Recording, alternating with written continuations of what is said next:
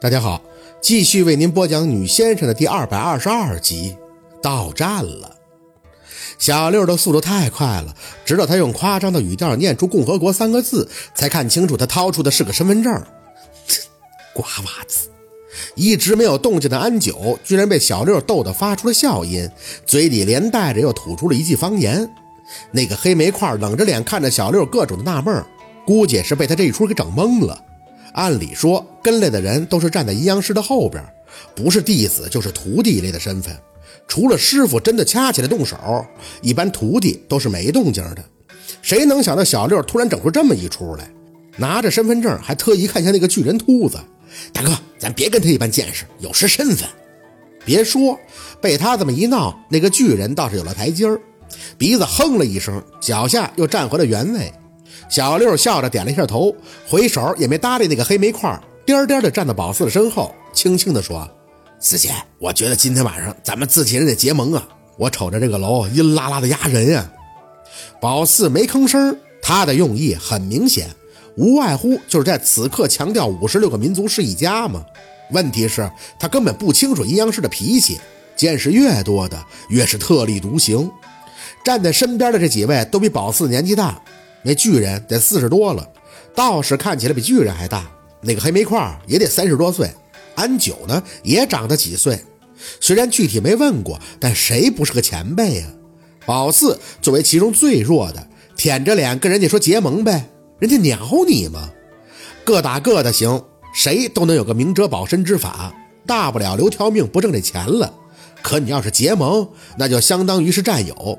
至少得让人看到本事，让人相信你愿意全力配合、互相协助才行，不然这没情没分的，又没让人看到本事，谁搭理你呀？宝四心里正在这盘算着呢，那个温琪助理见这边火着压下去了，就走了过来。人家没对黑煤块和巨人掐架多说一句话，一副你们之间有什么恩怨我不管，反正也不关我的事的态度。五分钟的时间已到，各位大师有要离开的吗？还是没人吱声，不过大家的反应倒是挺有意思的。黑煤块听完了，就略带不屑的席地一坐。那个道士则是又眯上了眼睛。安九是提了提气，那个巨人却是腿一少，膝手一背，发出一记轻哼后，脸不耐烦的看着别的方向，表达出的情绪就是：“你快点吧，屁大点的事儿磨叽半天了，赶紧弄完了，哥几个好回去吃饭、睡觉、打豆豆了。”宝四呢，就跟个傻子一样站在那儿。除了观察也没别的事儿，就看大家这反应，就觉得已经不虚此行了。陆佩还不让来，不来怎么看看这些同道的驱邪手法呀？见大家都不张嘴，温琪助理自顾自的点头。啊，是这样，三个箱子分布在二楼还有三楼，里边呢装着大约二十斤的东西，活物。我们老板不光是要看到箱子，还要请列位保证里边的东西是活的。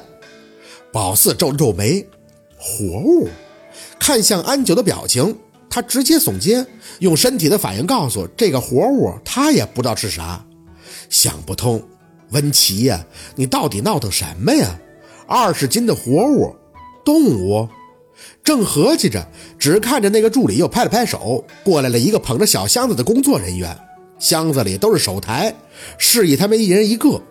巨人瞄了一眼就摇头，屁大点的破医院还用这个呀？我一嗓子就够了，道士也没出手去拿，不说用，也不说不用，就站着一动不动。安九倒是伸手拿了一个，嘴里念叨着：“小心死到挖金川。”拿过以后，就看见宝四，宝妹儿，我是不会离开你半步的，咱们用一个做保险就好喽。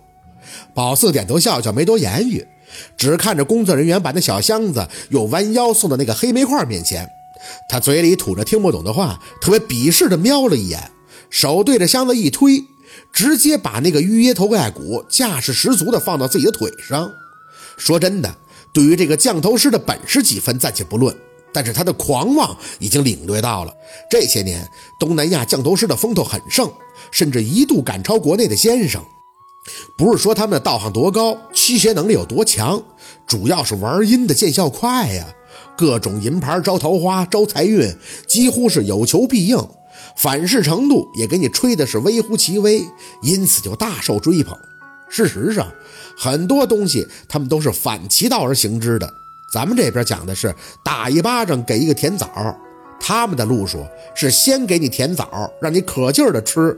至于巴掌嘛，那肯定是少不了了。他们说不会打，打了也不疼，谁信呢？这就跟营销似的，他们在个人能力营销期间是不会让你疼的，但是他们赚的盆满钵满，一饮腻一撤，那倒霉的就是这帮曾经的追捧者了。暗自打量着这黑煤块，总结。他这破脾气，应该就是被追捧者给惯出来的。本身他们内部的降头师就好斗，柬埔寨才多大的地方啊？大家都玩降头，都抢一行饭吃，能不明争暗斗吗？这跟这边不同，虽然都叫阴阳师，但类别很细，所以同行间呢也算是客客气气。再加上是礼仪之邦，讲究个长幼有序，真正的修行者对前辈都是尊重为先，哪里会是他这种死样子？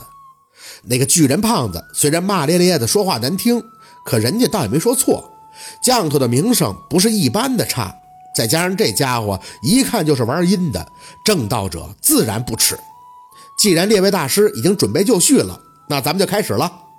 助理的话打断了宝四脑子里的天马行空，无声的做了个深呼吸，看去，只见他拿出个手台，开始吩咐：“准备开始。”话音一落，灰楼里居然亮起了昏昏黄黄的灯。这里能通电，猛地想到文琪应该是连了发电机，不然监控乌漆麻黑的怎么看呀？身后距离七八米远的车里又下来五六个男人，每个人都拎着一个水桶，血腥味阵阵入鼻。没等看清他们，就一路小跑直奔楼边，哗哗几下就把桶里的血嚷洒到了楼体的外部。黑狗血。叮铃铃铃铃铃铃铃铃铃铃，一直安静的铃铛沾上那血，便开始摇晃的发出脆响。宝子有些发懵，我去，还带这么干的？这楼里的东西现在就相当于是沉睡的老虎。一开始还以为温琪只是让他们进去找箱子，顺便把老虎弄醒，逗饬逗饬。现在看来，完全是在想当然。人家就是要看你怎么打虎的。所以这老虎安安静静的能行吗？让你进去前，人家得用烙铁烫一下老虎的屁股，非得给老虎弄急眼了，你才能进去。上来先泼黑狗血，把入口大门封住，顺便再把里边的东西给弄得烦躁起来，间接的告诉他们猎人要来了，要保命，你们就干吧。我的妈呀，这温琪果然是会玩啊！几位大师，这里就先交给你们了。铃铛声响愈发的局促。那助理匆匆交代两句，就擦着宝四胳膊要上车。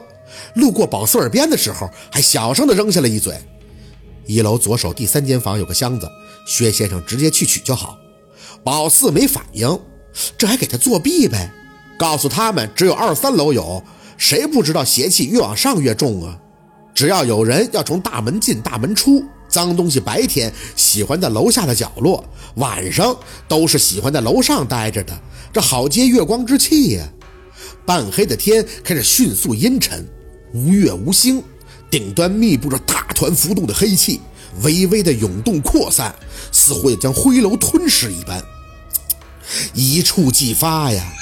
叮铃铃铃铃铃铃铃铃铃铃铃，铃铛开始大力的摇晃，暗沉沉的死灰气随着这声音迎面而来，心口压得有些难受，像是吃了几口陈年的老灰，闷在嗓子里，卡在心口里边直憋。安九闷哼了一声，跟着这个道士的小徒弟后退了两步，瞄了一眼那俩大师，脚下生挺着没动，无形中像是有道看不清楚的阴冷气流在随着铃声不停地拍打着面门，毛孔发紧，肌肉控制不住的开始收缩发颤，身体的本能再次告诉宝四要离开这里，这里就是个是非之地。宝四咬牙挺着，眼梢瞄着这个巨人和道士，站的都挺怡然自得，自然不想丢份儿。脖子很紧，上不来气儿，小口倒气喘息间，脖颈处忽的一片冰凉，眼前隐隐的居然出现了一道绿色的屏障，心里一喜，呼吸瞬时顺畅。原来这平安扣还有这种功效。耳旁发出一记嗤笑，转脸看去，那个黑煤块仍旧坐在地上。双腿微微盘起，鄙夷地瞄了他们几个没动的人一眼后，拿出小块布料，随后手向后一伸，跟着他来的那个人扯了几根自己的头发递给他。宝四愣了愣，他这是要用活人上将找香？想法一出，只见他把头盖骨正对着小楼摆在地上，简单的从兜里拿出个坐地蜡烛点着，单手放在头盖骨上，闭着眼开始念些听不懂的经文。身旁离宝四最近的道士准备抬脚，宝四一手拉住他的胳膊，看着他疑惑的眼，微一摇头。那道士顺着宝四的眼神看了看黑煤矿，瞬间知道用意，伸出去的脚又缩回来了，站着没动。那个巨人虽然脾气火爆，可也不傻呀。他看到了宝四对道士使出的小动作，嘴角一扯，大爷一般的也站在那里。这一刻倒是也不急了。宝四心里很清楚，现在可不是逞凶斗狠的时候。既然站在这儿都感觉到不舒服了，进去的滋味那就更不用提了。谁先进谁倒霉。既然这个降头师对自己这么自信，那就让他先去试试呗，正好也可以观察一下局势。小心为上啊！又不是只有一个箱子，急什么呀？